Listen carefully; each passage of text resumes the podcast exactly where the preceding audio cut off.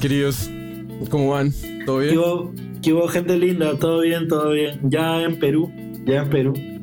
Y en este lado del charco, comiendo Sí. bueno. com- Uf, no, tienes idea, no tienes idea. Pero ya me quedo. No, mentira, ni pedo. Se, Pero, se vuelve, se vuelve vegano, ¿no? El güey. Claro. no, Nada en contra de los veganos, by the way, pero pues no manches. no, no, no, no, no, nada, nada. Está, está re lindo, está re lindo. Pero nada, feliz de verlos de vuelta. ¿Qué tal? ¿Qué tal del otro lado del charco? Luis, Max, y cuenta. Todo bien, querido. Después de tu despedida, un poco dañados quedamos, pero, pero bien. Merecido, merecido. Sí, Luis Sí. llegó, a la, llegó a las últimas, pero llegó. Pero Porque llegué agarramos tiempo, caminando en la calle, weón. Marica, ¿Te contó? ¿cómo ¿Te contó cómo- ¿Cómo así, no, ¿Cómo así que hicieron despedida, weón? Yo acá... A ver, tu despedida fue hace un año, güey, así que cállate. Pero Sí. ¿me pueden A ti, te vamos a hacer, la- a, ti, a- a ti te vamos a hacer bienvenida, querido. Mira, que, Eh, mira qué lindo que soy. No, yo, yo te qué voy a hacer, yo te voy a hacer Gracias. mal venida, o sea, mal. No. ¿Me Igual va a faltar ¿Qué yo. pasó en la despedida? No, no se puede Uh, contar en un, en un no. Así que vamos, vamos con el tema mejor. Vamos con el tema mejor. Bueno, muchachos, como se dieron cuenta, gente, tenemos eh, alineación completa. Tenemos un tema que nos intriga mucho. Lo hemos hablado, se ha rozado, se, lo hemos tocado de una manera muy tangencial. Pero queremos, queremos como ahondarnos y entender un poquito más qué hay ahí atrás, qué hay detrás de esa, de esa puerta. Digamos, eh, empecemos, eh, quiero empezar el capítulo como con un tweet que Charlie XCX hizo como más o menos en 2020 diciendo como que es hyperpop. Y me puse en ese tweet y era, y era como una, un thread de, marica, más de 3.000 mensajes. Y me puse a leerlos y habían cosas interesantes, digamos, había uno que decía como es un mal nombre para un gran género, otros decían que es una manera, es como un subgénero que está realmente estirando lo que es el significado de la música cuando la música debería ser simple y simplemente debería ser, ya, eh, debería ser llamado como pop. Otros dicen que son como todos aquellos originarios de la música de PC Music con un poquito experimental de pop. También decía que únicamente es una frase o una palabra nacida por Spotify. O otro SoundCloud decía como es algo que va mucho más allá de la forma. Y otra definición que también encontré así cortica que es más que un género, el hyperpop es una comunidad de artistas y de audiencia. Yo creo que en este capítulo vamos a poder ir por todas estas pequeñas definiciones que he mencionado, porque nos ahondamos, nos ahondamos bien duro en el tema, pero simplemente, listo, empecemos con esa pregunta básica. De hecho, espérame, de hecho, para grabar el capítulo, Max va a hacer automáticamente a partir de ahorita un high pitch en nuestras voces. exacto, exacto. Y vamos a Sí, y va a haber glitches in between de todo lo que digamos. Entonces, con eso, digamos, en esta semana que estuvimos eh, bien inmersos en el tema, como que, ¿cómo, ¿cómo definirían y cuáles son como aquellos, aquellas características que definen el hyperpop a ustedes? A ver, para mí, yo creo que creo que son varias aristas las que vamos a ir tocando, ¿no? En general, pero creo que lo primero es eh, que refleja de alguna manera u otra, ¿ok?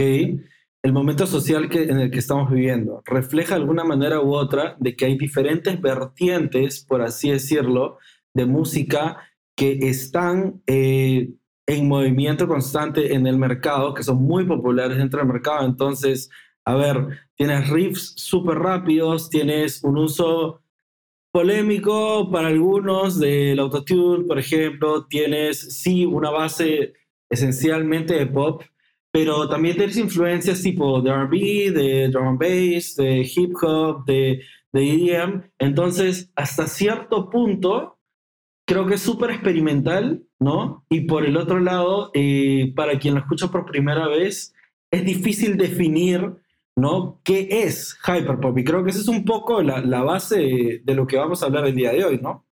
Yo creo que tengo la definición perfecta de hyperpop. El bullying que van a hacer después de esto, acá, partiendo por usted y después todo el mundo, es, es increíble. No tiene nombre, pero de verdad. Es, créanlo o no, hiperpop. ¿Y qué, quiere, y, qué, y qué- y qué quiere decir eso? ¿Qué quiere decir mamó, eso? Se mamó. ¿Y qué se quiere decir eso? Va a venir Que una sí. definición bien filosófica, güey. Sí. Es que es verdad que, y- pero ¿por qué? Les voy a decir por qué.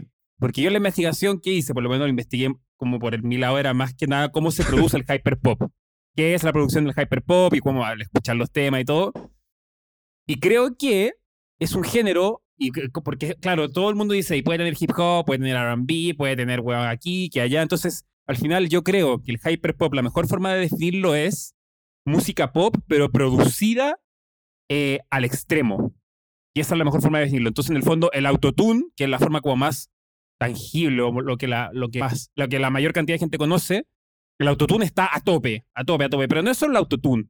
Los temas de hyperpop tienen una compresión que te cagáis, o sea, todo comprimido al máximo, todo distorsionado al máximo.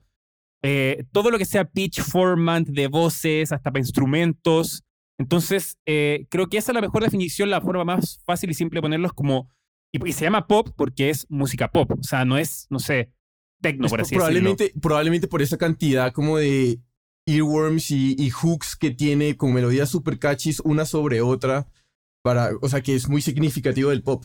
Yo creo que, exacto, exactamente. Entonces yo creo que es como pop, pero en algún momento cuando se creó esto, de alguna forma, me imagino perfecto como un grupo de productores que los primeros que lo hicieron fue como, bueno, y si le metemos al autotune, pero lo exageramos, lo exageramos, lo exageramos, lo exageramos, lo exageramos, pero más, más, más, y sobre otro, y si le metemos pitch format, como que lo hacemos, pero así ya, o sea, estirado mm. al máximo. Entonces, como que creo que esa es la estética del género y lo que lo define. Y, por eso también dicen como, eh, repito, como puede ser hip hop, puede ser RB, puede ser, está como tanto género y uno dice, entonces, ¿qué es? Bueno, es para mí una canción de pop sobreproducida o, con, o que los elementos de producción son llevados al extremo.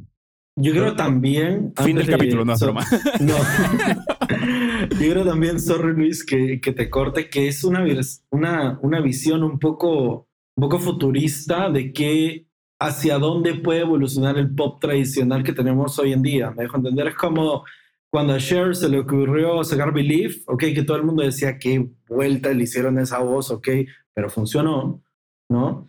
Eh, tal vez nos están empujando un poco nos, eh, o están incomodando, por así decirlo, a la forma tradicional de hacer pop para ver qué otras aristas, qué otras formas de hacer música popular, por así decirlo, vienen en los próximos años. Y es lo mismo que estamos viendo de alguna manera, tal vez no como un completo, pero sí en un tema de estructuras, eh, mucho en el pop coreano, me dejo entender. Entonces habría que ver realmente, pues, para dónde se mueve, ¿no?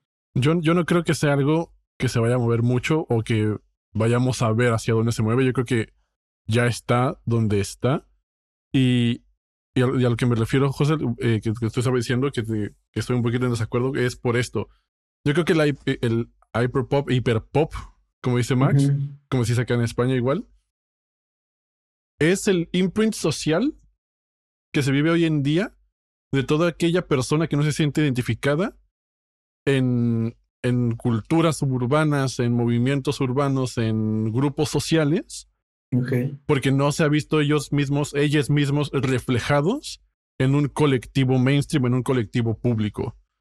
O sea, y, y, y, aquí yo quiero hacer un poquito memoria de cómo a lo largo de los años hemos visto este, este fenómeno con diferentes géneros que empezaron como una disrupción como una, algo de moda, algo pasajero, y al final terminaron siendo, terminaron siendo, perdón, movimientos socioculturales que tuvieron una repercusión gracias a que gente empezó, como dice Max, en su habitación, así de, ¿y si rajamos un amplificador con un rastrillo?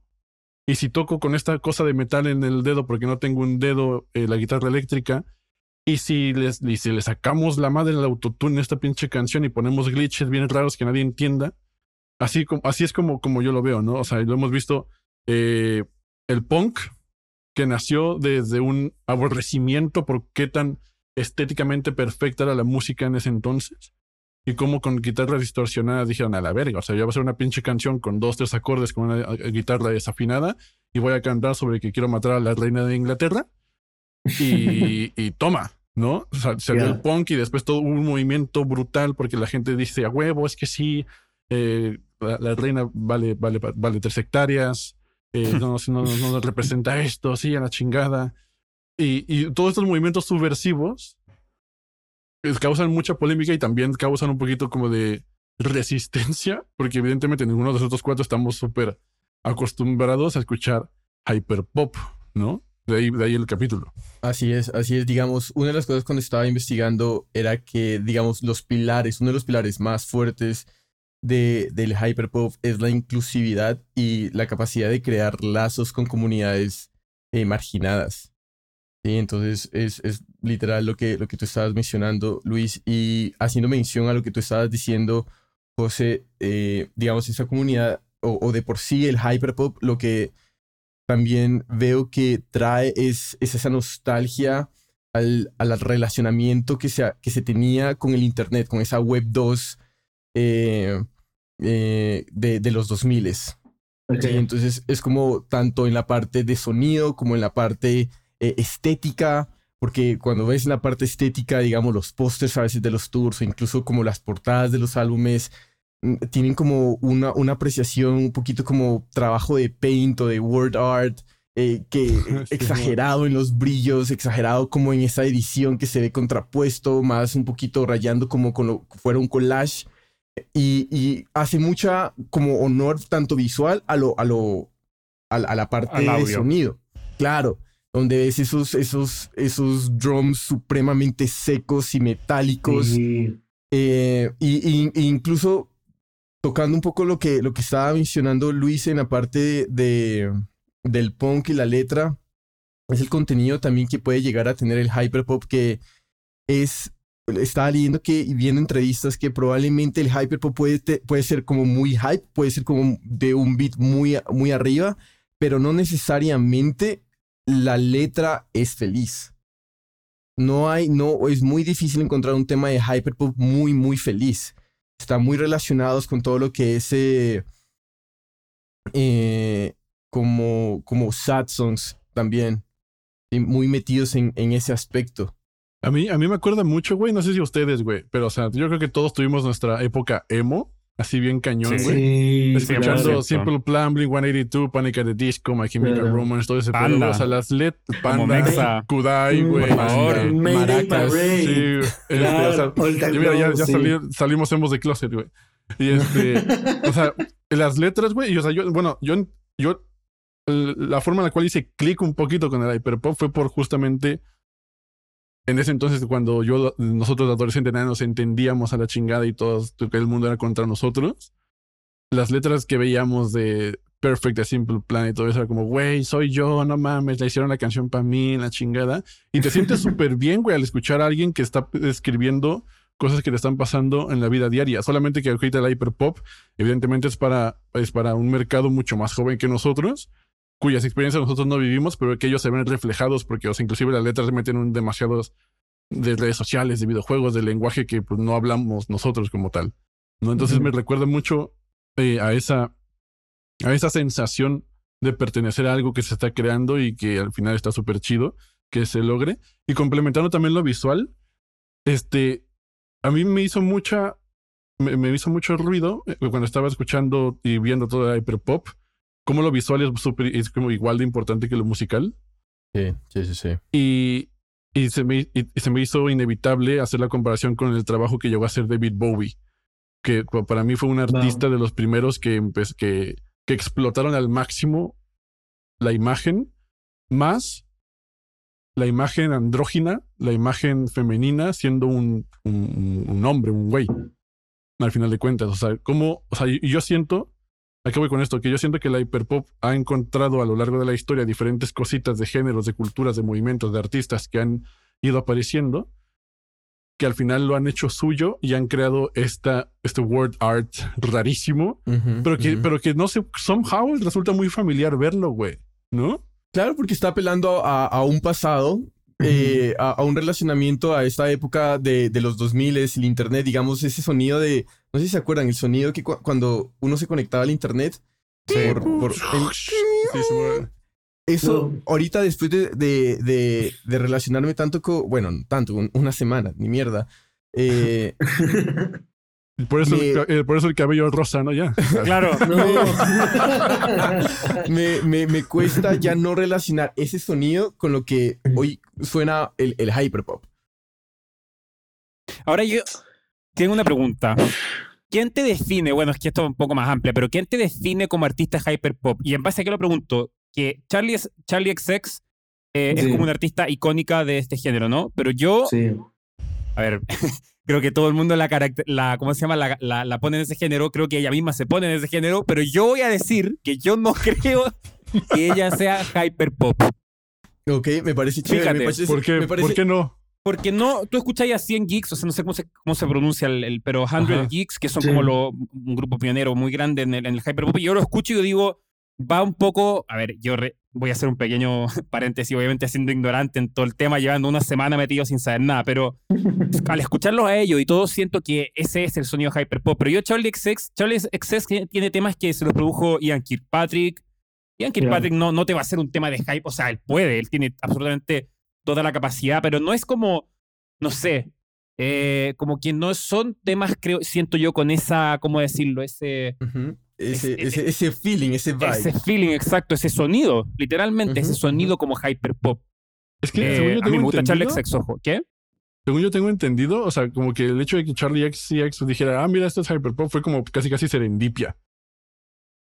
O así de, o sea, que pareció de la nada, pum, ¿qué es esto? No sé, hyperpop, vale.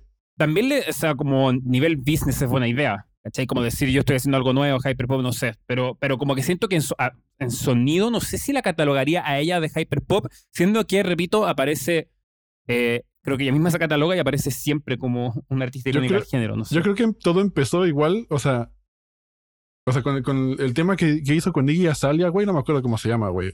Fancy. Creo que sí. Ahí, ahí, ahí. Charlie X, I'm so fancy. Ah, sí, sí. la cacho. Sí, sí, sí. Tarararana, Esa güey, o sea, Sí. Yo creo que ahí yo, yo, o sea, escuchar la canción y ahí hay unos indicios de que ya va tirándole un poquito. Pero, ¿saben? O sea, yo me, yo me puse una tarea. Y ahorita que mencionaste, por ejemplo, Charlie XCX, eh, que, que artistas, de dónde viene, está muy relacionado con las personas que están por detrás, weón. Ajá, a ver. Los productores. Entonces, eh, eh, desde un principio, desde un principio, la, la primer persona que utilizó el término como hyperpop fue un man que se llamaba Don Shui en 1988 para describir una banda que se llamaba Cocteau Twins. Sí, que tenía, digamos, tintes como de artistas como de Pet Shop Boys, Malcolm McLa- eh, McLaren, que era, era un pop que simplemente quería traer un sentimiento de escapismo. Entonces tú veías como canciones de cinco minutos con sintetizadores bien gordos para, para, hacer ese, para crear un sentimiento como de soledad al mismo tiempo, eh, tal vez rayándolo un poquito de trance y al mismo tiempo tenías unas voces, por ejemplo los Pet Shop tienen voces muy altas, no sé si las pichaban hacia arriba, eh, entonces más el uso de, de sintetizadores, más una manipulación de las voces que tenía al- harto detalle también como en las percusiones Y muy buen show en vivo también tienen. y muy buen show en vivo. Entonces, La claro, rompen los manes. eh, hay, hay, hay como, digamos que esos son como ciertos tipos de inspiraciones donde, o sea, si uno empieza a sacar de la raíz. Eh, luego empecé a investigar sobre una banda que se llamaba Test Icicles, que es una banda como de dance punk muy interesante que empieza a tener, digamos, Qué elementos. buen nombre, aparte. Exacto, o sea, que empieza a tener, digamos, una distorsión de mucha guitarra, guitarra saturada. Naturalmente las voces tenían un registro ya muy alto, entonces como seguirle subiendo el pitch no hacía tanto sentido, pero era, era bien saturada, bien en tu cara. ¿sí? Luego eh, vi que había una, una artista que se llamaba, ah, se me olvida, ah, se llamaba mira, Ya- Yasutaka Nakata, que tenía una banda que se llamaba Capsule. Y era un dúo japonés que hacía varios loops con varios loops con eh, música con loops bien fluorescentes, bien brillantes, bien a toda hora elevados en esa producción. Y en el y hay, hay, hay un punto importante en el internet que es el crecimiento en- más o menos en la mitad de los 2000 de lo que era el nightcore en YouTube. Por favor, siéntanse libre de interrumpirme en cualquier momento porque acá puedo ir y voy a ir de largo, pero Dale, dale, dale. Eh, que es el Nightcore en YouTube, que entonces era remixes de canciones que ya existían, hay como de Harry Potter, hay de Lord of the Rings, de todo. Entonces cogen el- la canción, le suben el pitch, le suben el tempo y está muy sobrepuesto también con imágenes de anime. Aquí, aquí es cuando yo creo que también un poquito la el movimiento o el género hyperpop, güey, se empieza, se vincula un chingo con, con memes, güey. En También. general, o sea, o sea, en- no sé si se acuerdan del el Ni- Nyan Cat, No. el pinche, gat- No, el no, pinche gatito con el, con el arco iris. Pa, pa, pa, Ah, sí, sí, sí, Eso, o sea, güey, o sea, no mames, o sea, eso, a mi punto de vista, eso es como súper ya cultura Sí, pop, sí. güey, al final, que después Sí. el hyperpop siento que dijo, esto, vamos a hacerlo Música. Vamos a, a estirarlo, a des- destriparlo, a hacerlo mierda, sí. regresarlo, o sea, todo. ¡puf! pum, toma, ¿no? Y, y vincularlo un chingo con todo este tipo de imágenes fáciles de viralizar en internet. Claro, Sí. claro, claro, claro. Y dentro de otras influencias, ya había mencionado Yasutaka Nakata, bueno, que es esta DJ, eh, que también, digamos, ella tiene su propio proyecto, eh, tiene, digamos, canciones como con muchos loops, golpes metálicos, bien brillantes, coquetea un poquito así con lo que hoy conocemos el hyperpop y de hecho tiene un poco de construcción de ambientes ase- asemejando ese sentimiento de escapismo que estábamos hablando de esos de, como Pet Shop y luego leí sobre una banda que se llamaba de los, de los 2010 que se llamaba Slide Bells y yo creo que esa banda tiene el primer, o sea, no, no, no son categorizados como los pioneros, no son categorizados como los padres, nada de eso, el hyperpop, pero siento que tienen un sonido muy semejante y si no estoy mal de lo que leía, ese sonido lo logran de una manera muy orgánica, con instrumentos. Interesante eso. No, no sé cuánto, cuánto llegaban a la, a la, cuánto lo distorsionaban en la producción, pero se siente muy, muy, no, no quiero decir, bueno, como muy, digámoslo, orgánico por el, el, el uso de instrumentos que tienen. Digamos, sí, tienen canciones supremamente melódicas, catchies, pu- eh, como earworms puestos unos sobre otros. Incluso ponen sobre la canción, sobre un álbum que digamos eh, que fue como muy galardonado, que se llama, que se llama Treats. Eh, sobre todo esto ponen un ruido blanco, que parece que eso está clipeando a toda hora.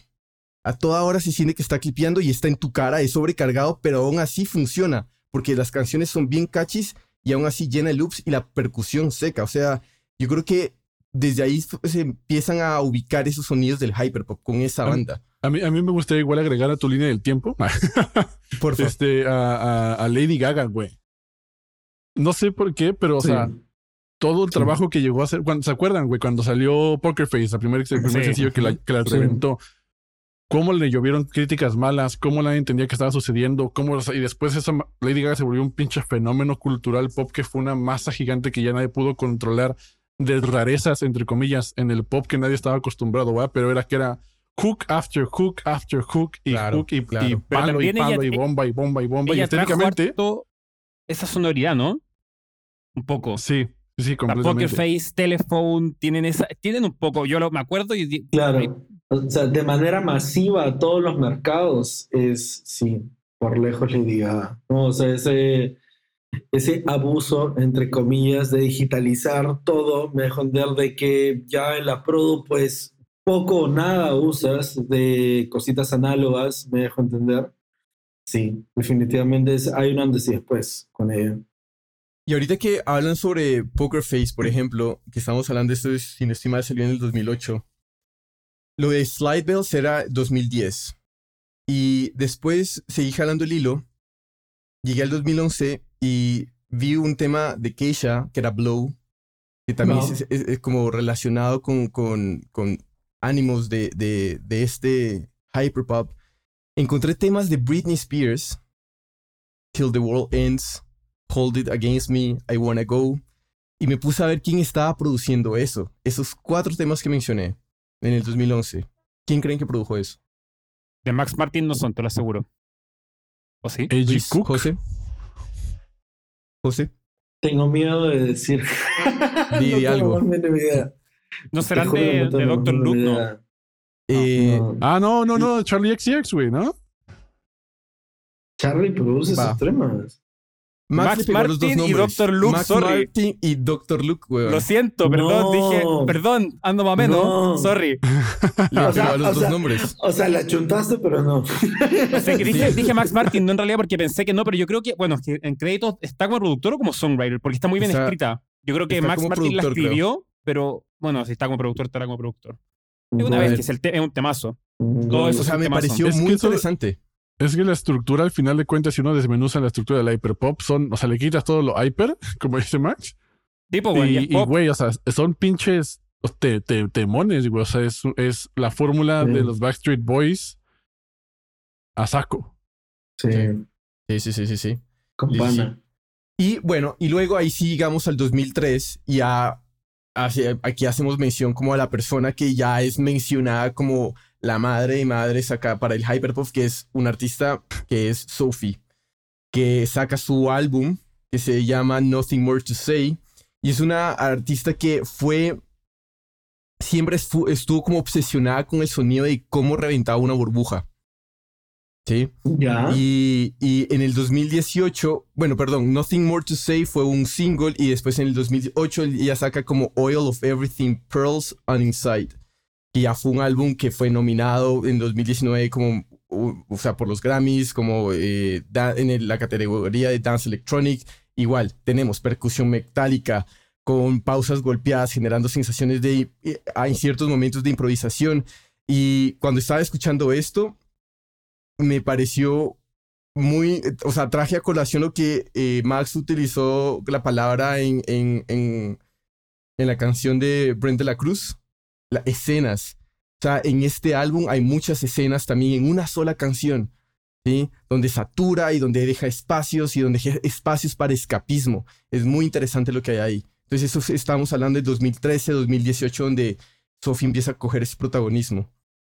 Creo que el, mejor ejemplo de que, de que Hyperpop es lo que estábamos diciendo al principio es que lo produjo Max Matti y Dr. Luke esos temas de Britney Spears. Porque son justamente temas de pop pero que eso, yo por eso dije Max Martin, no creo, porque Max, Max Martin tenía otro sonido, pero es, es un tema de pop donde exagero más la producción, nomás. Es que al final es eso, güey. Es eso, exagerar la producción. No, me parece loco cómo, cómo pasamos, digamos, a través de generaciones.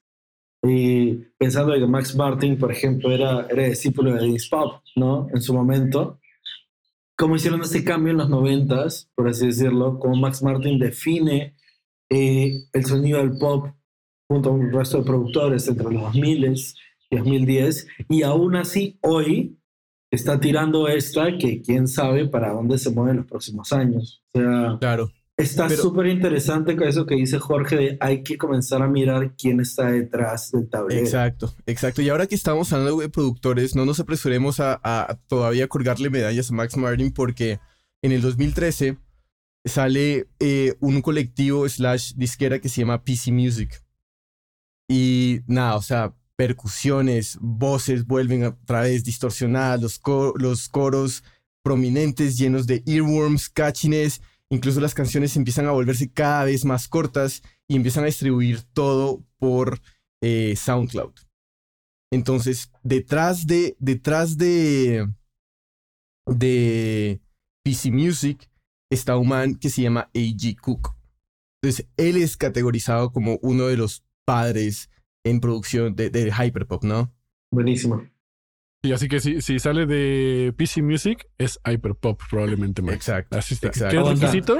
Estar firmado con PC Music. ¿Sí?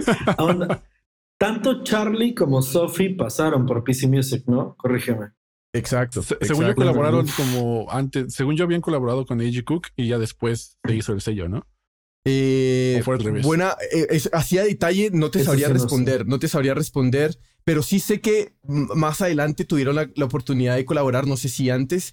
Eh, bueno, dentro de PC Music tenía, dime.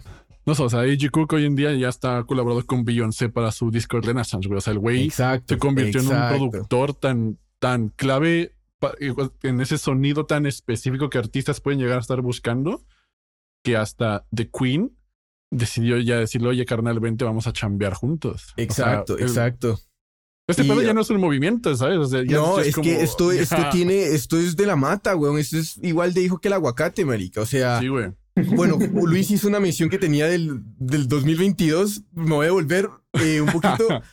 Pero, por ejemplo, entonces sí, tenían artistas como Hannah Diamond, Phone, Umbru, Daniel Harrell, eh, Girlfriend of the Year, Kane West. Y el colectivo sí tenía una gran eh, variedad de colaboraciones entre los mismos artistas que estaban en la disquera, una gran variedad de artistas, era de la comunidad del LGBTQIA, y lo cual ofreció que también, digamos, a lo que tú estabas mencionando en un principio, Luis, eh, que no se sentían relacionados con ningún tipo de aspecto de la música que había ahí, a encontrar una casa, un hogar en este tipo de música, en esa comunidad que se formó. 2015, dime. No, decía, qué importante eso de tener un género musical, una movida musical que represente un movimiento social. actual. Exacto. Me dejo entender. Es que siempre ha sido así, pues, weón. Siempre ha sido así. Siempre Sí, va a ser sí, así. Siempre va a ser así también. Sí. No hay, no, hay, no hay revolución sin música y no hay música sin revolución al Exacto. final. Amén. O representación, si queréis también llamarlo. Como Sí, sí, sí, sí, totalmente de acuerdo. Exacto, exacto. Bueno, después, 2016, ahí Charlie XCX hace un, un EP cortico con Sophie y que se llama Brum Brum. Eh, no le fue tan bien, pero a mí me pareció, a mí me pareció bacano. Yo lo escuché y me pareció, pues, marica. no Aparte sé el nombre está, está chido, está, está, Está, cute. Sí, sí, sí, weón. Brum, brum. Y, y- la portada era un coche metálico, seguro. Exacto, exacto, exacto, exacto. Pero entonces como que el golpe causó que Charlie XCX eh, dijo, ok, em- voy a empezar a colaborar con A.G. Cook y se convierte él el director creativo de Charlie XCX por los siguientes álbumes, que uno es Number One Angel, Pop 2, eh, Charlie y How Am I Feeling Now. Y Pop 2 termina siendo como ese blueprint como eminencia para lo que es el hyperpop. ¿sí? Que dentro de ese, dentro de ese pop 2 eh, le da Charlie XCX ese estandarte de Queen. Pero también hay que entender que bajo esa producción está Sophie y A.G. Cook. Entonces por eso estaba mencionando la importancia de las personas que están por detrás.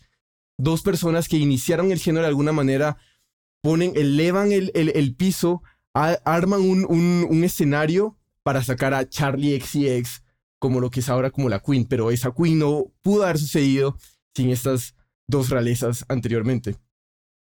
Y es que vemos ese fenómeno con un chingo de géneros aparte. O sea, siempre hay como dos, tres mentes, güey, que están moviendo, no sé si los hilos, pero construyendo las bases Para construir, para que la plataforma al final nada más sea como, va a ver, ya construimos esto, ¿quién viene a nuestro barquito?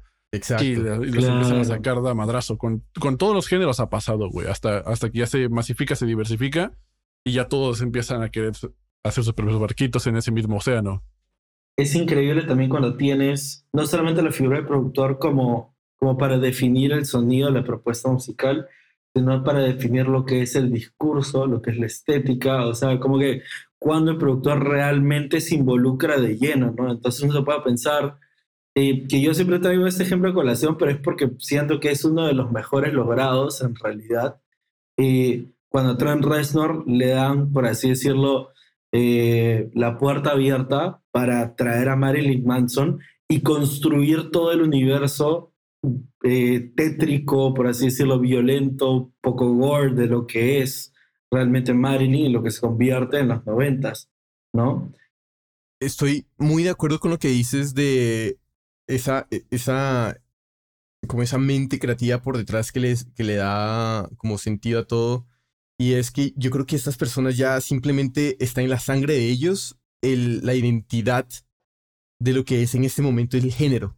Entonces ya simplemente con lo que cualquier movimiento que ellos hagan ya de por sí es como en este caso hyperpop.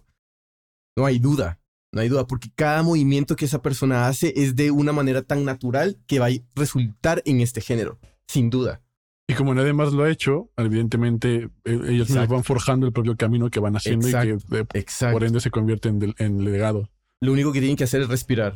A ver, fácil estoy pecando un poco de, de, de ignorante porque siento que todavía me falta mucho conocer el género, pero lo que me encanta de esto es que no se siente que la gente está, está coloreando fuera de las líneas, ¿me dejo entender? O sea, es bonito o es muy interesante de que los límites de alguna manera son, son difusos y de que el género se presta constantemente para la experimentación, más allá de que, de que tiene muchos años en la movida y recién le estamos prestando atención. ¿ok? Eh, pero el hecho de que no haya normas generales o no haya obligados, por así decirlo, dentro del género, o sea, también inspiran a que, a que no sabes qué es lo próximo que te van a tirar. ¿Me dejo entender? Eh, Aquí también a mí, a mí se me hace medio difuso y yo empiezo a confundirme a índole personal.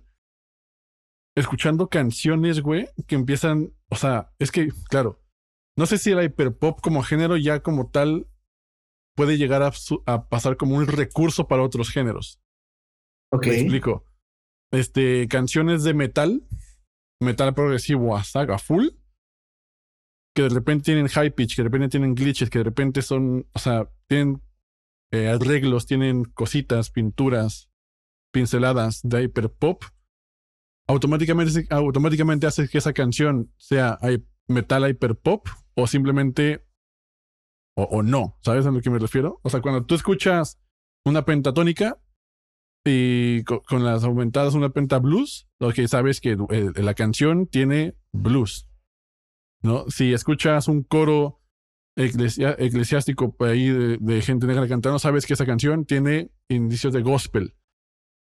Pero aquí yo creo que, o sea, por ejemplo, hay géneros, como, como tú bien lo has estado mencionando, Jorge, que a lo largo de los años, antes de que el hyperpop se creara como tal, o, o se gestara, ya usaban recursos que el hyperpop usa hoy en día.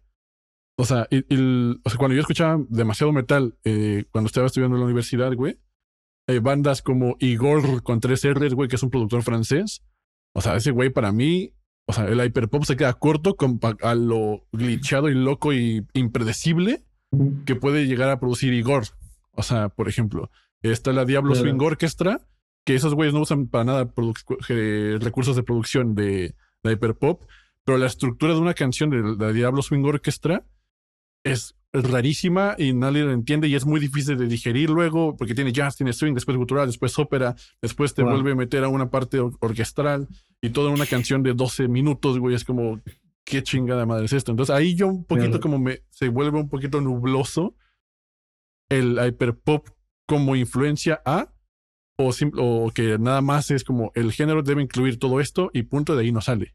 No, yo creo simplemente que es una que el hyperpop, y no solo el, el hyperpop, bueno, sino que mientras hablaba y lo empecé a pensar, todos los géneros de música, tú definís una canción en base a un género dependiendo de la cantidad de elementos de ese género que tenga.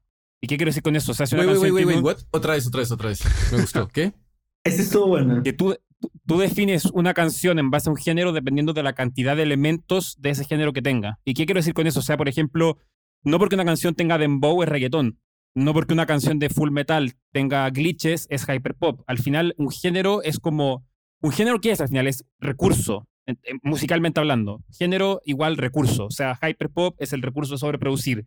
Reggaetón, aquí me van a matar todos, pero será dembow, recurso dembow. ¿sí? Pero se entiende el punto que quiero decir. O sea, es como género es igual a recursos, a la cantidad de recursos que son propios de ese género. Entonces, no porque una canción tenga pinceladas de algo, lo caracteriza instantáneamente de eso.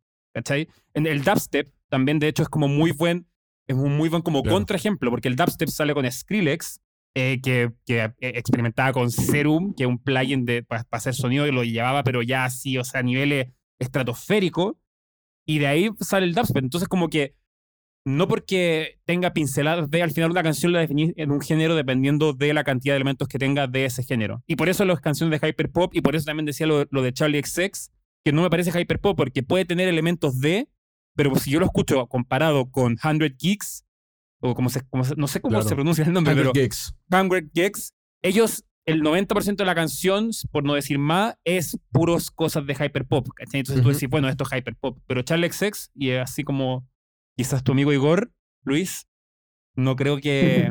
sí, sí, y, y, hasta lo que iba con mi pregunta es porque recientemente, o sea, porque haciendo la investigación y todo esto, veía como bandas, o sea, como comentarios que, ah, es que ahora estamos viendo el hiperpop fusionarse con el metal y es como, o sea, puede que sí, pero habrá que ya habrá que preguntar a la banda si evidentemente se influenció por el hiperpop o, o, porque en, su vida han escuchado a hiperpop y dijeron, güey, esto suena bien cabrón en, en el do. Vamos a hacerlo la chingada, güey.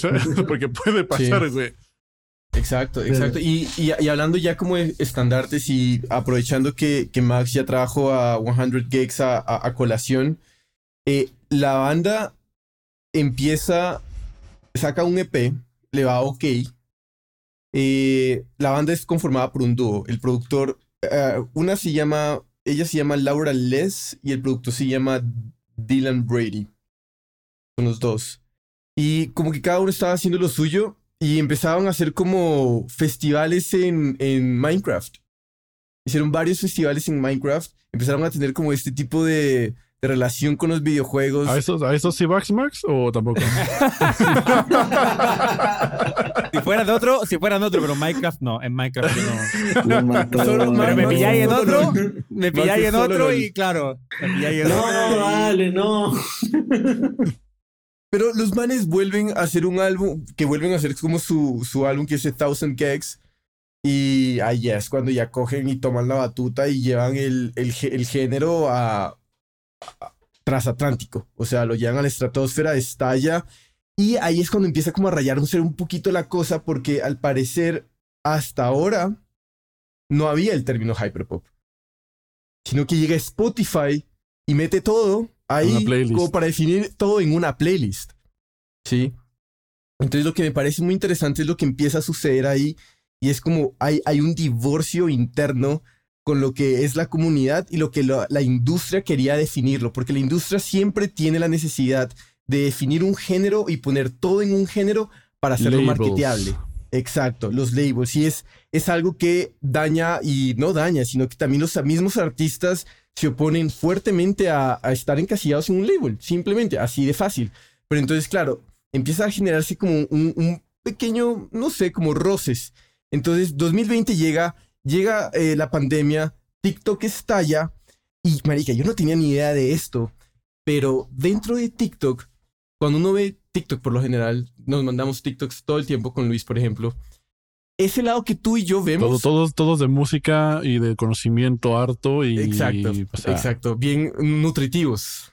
Sí, sí, sí, sí. sí, Eh, pero eso es un lado bien vainilla de lo que es TikTok. Es bien como friendly.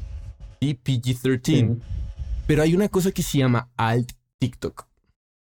Que es que alt TikTok, que es como donde ves harto de adolescentes haciendo lo que se les da la puta gana, hacen lo suyo. Es un TikTok más artístico, un poquito con eh, colores más punqueros, se involucra mucho más con el cosplay, el maquillaje exagerado y la moda de por sí es mucho más exuberante. Lleva un mensaje un poquito volviendo a lo que estábamos hablando en un momento de la letra, un, un mensaje más triste con tintes más azules. Entonces ahí empieza a, a, a nacer artistas que en sus épocas de formación estaban en el internet y se conocieron en el internet y simplemente y eso y eso y eso era todo lo que tenían sí entonces sale como estaba leyendo sobre un artista que se llama Queen o Eric Doa Alice Gas o Parker entonces esta pandemia hizo que el género to- tomara una relevancia dentro de esta comunidad que ya residía que hacía una nostalgia a la época digital nuestra donde ya tenían su propio hogar digital Yo creo que la hiperpop este, tiene. o sea, surgió en el momento preciso y súper conveniente para que se viralizara y se hiciera como así de popular entre, entre los, los seguidores y los que aman el hyperpop por plataformas como TikTok, güey. Porque al final, o sea, Sí, quieras o no, dentro de la masa de contenido que estamos consumiendo todo el tiempo y dando scroll como imbéciles todo el día, el hecho de ver visualmente un artista de hyperpop, un arte visual de hyperpop, o sea, quieras o no, por lo menos, te vas a tener como, ¿qué chingada madre es esto? Bueno. ¿Qué es esto? Espérame, wow, ok. Y lo dices, y dices, esto es rarísimo. Y le das clic por morbo y, y te metes más y te metes más y al final terminas en un océano que dices, sí sí sí güey, no, No manches, solo- yo solamente estaba viendo gat- gatitos, güey. Es que no solo por el, como al ver al artista, bueno, sino que la música hyperpop eh, es muy buena como para sync de cosas cortas que es justamente TikTok, Reels de Instagram, etcétera. O sea, creo yo, que es como súper como ad Rápido. hoc para eso, como para hacer Reels, para lo que sea. Entonces, como que la eh, intrínsecamente, y aquí me van a, perdónenme los fans los OGs, porque, weón, realmente es como una lata que todo el mundo se mete en lo tuyo ahora que es como popular, pero eh, como que la música en sí me, me parece muy buena como para sinquear para, para contenido corto. En- en- que lo tiene todo, weón. Tiene la parte melódica, tiene la- eh, como el sonido, que, que requerís esa especie de sonido para ciertos reels, ciertas cosas visuales, y además, eh, por construcción es como fácil de masterizar fuerte, entonces suena como muy bien en cualquier celular. eh, entonces, como que, weón, lo tiene todo. ¿Lo verías en Publi, por ejemplo? Como en ¿Cómo publi. sí? ¿Cómo sí? Ah, en O publicidad. sea, ¿lo verías en publicidad así como para llamar la atención? Porque Bueno, depende de, tipo de de- cosas- depende de qué, pues, bueno, una publicidad, por ejemplo, mira, una. una marca de moda, Versace, yo creo, no va a usar Hyperpop, yo creo. Una marca de No. perfume así como, no sé, Apple, no creo que use Hyperpop, ¿cachai? Pero eso da lo mismo. Pero, por ejemplo, para, para una publicidad para Sandbox, el metaverso, güey, Decentraland, Exactamente, Exacto. güey. de una. Exacto. Eso. Este, para, para un arcade, güey, para un arcade bar, para, o sea, todo, o sea, al final de cuentas, todo este, este- estaría lo que hemos estado platicando, como que se envuelve en el concepto tal que encaja a la perfección en ciertos temas. De Sí. acuerdo. De acuerdo. Y bueno, el caso es que empieza a generarse este movimiento en TikTok y mucha, mucha de la gente que, que veía esto de, de- desde lado de Spotify estaba viendo una entrevista que le hicieron un artista de, entre comillas, hyperpop. Decía como, no. O sea, hoy en día lo que se está vendiendo como hyperpop, el artista se llama Midwest, eh, no es pop, es hiper drums, drum and bass, es hiper ambient, es hiper electronic, pero nunca están utilizando elementos de pop y no representa a los jóvenes que están haciendo música en su cuarto y subiéndolo a SoundCloud. Entonces, desde ahí empieza a salir como una, una vertiente que empieza a tomar brazos en SoundCloud que se llama el Digicore. ¿Sí? Entonces, que es como esa representación de, de, de, de la sensación de pérdida de control que esa pandemia dejó a un montón de pelados que estaban, que, como ya dije, años de formación enclaustrados en casa y simplemente se estaban conociendo en línea, pero de alguna u otra manera el label que le puso la industria no los estaba representando. Eso es súper, súper delicado al final. O sea, Sí. cuando, cuando, cuando un género, cuando un movimiento se enfrenta a la masificación, Sí, hay pérdidas, o sea, y pérdidas de visión, pérdidas de, de, valores, de comunidades, 100%. que, o sea, la verdad, yo creo que eh, ojalá todos los géneros espero que aspiren a esto, porque significa que, que has creado algo tan grande que todos lo hacen suyo y que todos quieren hacer lo suyo. O O sea, formar parte de él, más que hacer, hacer lo suyo. Bueno, sí, en realidad sí, también Claro, hacer lo pero suyo. el, el tema es que también en el proceso de hacer lo suyo, pues cada uno pone su imprint, por así decirlo, ¿no? En lo que es realmente el género. Entonces, abres esa puerta, por así Lo- decirlo, lo- a pero- seguir experimentando. Lo, lo, lo que genera la creación de otros géneros. Y, y se vuelve un ciclo al final. Sí. O sea, eh, eh, así, así es como hemos visto funciona todos los pinches géneros. Algo sale en, la, en el cuarto, en el garage de unos güeyes, se masifica, se, pues, se hace mainstream, pum, se empieza a producir en masa. Después, este, todos dicen, ah, está súper chido, lo hacen suyo. Y después, en esa misma habitación, en otra habitación, 20 años después, unos güeyes dijeron, ah, pero y esto y esto, y lo mismo, y lo mismo, y lo mismo, y un verguísimo más. Y ahora con el internet, mucho, mucho más, más fugaz, quién sabe, pero más. Yo creo que al final, eh, con lo que yo me quedo, por lo menos, espero que, que todos nosotros también, es eh, que no tenemos que tener miedo, por así decirlo, que tenemos que abrazar un poco la experimentación de género, sobre todo en esta época. ¿Ok?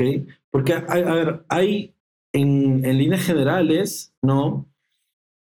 Hay errores o es parte de experimentación dentro de la música que, que nos han dado o han cambiado la misma industria, ¿no? O sea, hace, ahorita que estaba en el vuelo de vuelta acá para, para Lima, volví a ver un video de cómo se creó el Gated Reverb, por ejemplo, que es un error de estudio de Phil Collins, me dejo entender, y quién sabe si, si hubiera tenido miedo de experimentar con eso, por así decirlo, o se lo hubiera tirado a la basura como, como cualquiera, por así decirlo, pues muchas canciones eh, de los 90 no hubieran usado ese efecto. Y estamos hablando de un efecto, de, un- de una cosa chiquitica. Entonces, lo que nos está pasando ahorita con el hyperpop, está lindo que no tenga límites, está lindo que, no, que nadie les diga, oye, no, no puedes meter tal cosa, oye, tal, este Q está demasiado arriba, oye, esta compra está como muy agresiva.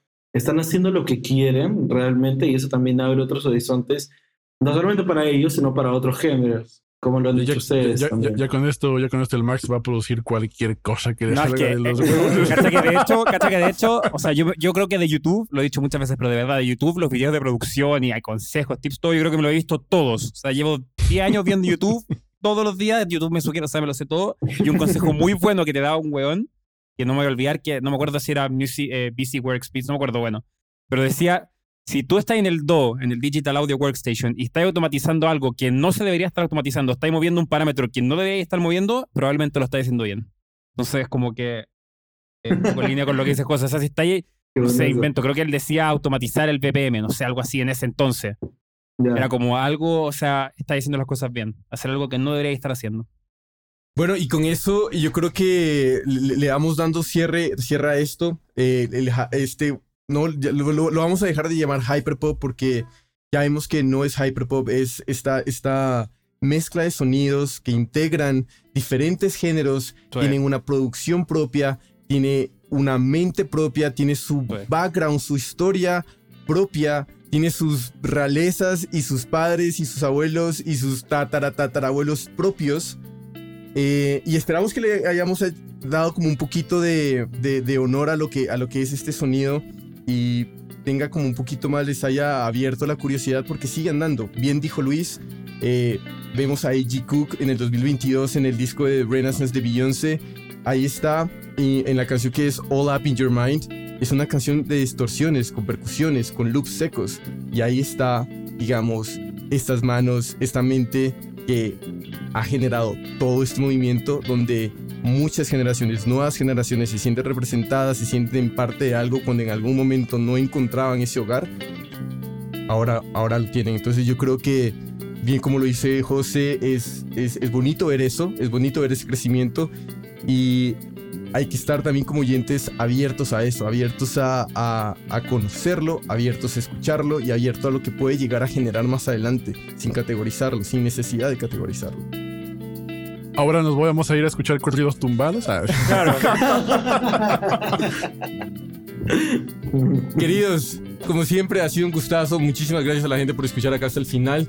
Eh, hablando acá vainas, en verdad les agradecemos un montón. Eh, les vamos a dejar un pequeño, una pequeña playlist de hyperpop que de hicimos. Spotify. La, Claro. La, de- la de No. Spotify. la de Spotify. O sea, también vi, no sé si ustedes leyeron sobre eh, el escándalo que tuvo, digamos, en su momento, porque listo, salió la playlist de Spotify, ¿no? De Hyperpop. Luego Ya. le dieron a A.G. Cook como la curación de esta Y empezó a playlist. meter canciones de Madonna y Exacto, chingaderas. lo quemaron re duro al pobre. sí, pero hey, quería hablar sobre mis influencias. Bueno, Sí. el caso es que le tocó mandar como un tuit así todo largo pidiendo disculpas y mandando, agregando nuevas canciones. Eh, muy interesante, muy interesante. Vayan, lean, ojalá vayan y, y- y se metan más en eso porque en verdad es muy interesante esto. No puede ser un microgénero, no lo es, no tiene de dónde. Esto es, como dije, más viejo que el aguacate. Pero vayan, eh, muchas gracias por escuchar. Nos vemos la próxima semana, queridos. Chao, Un abrazo, mis hermanos. Chao, chao. Chao,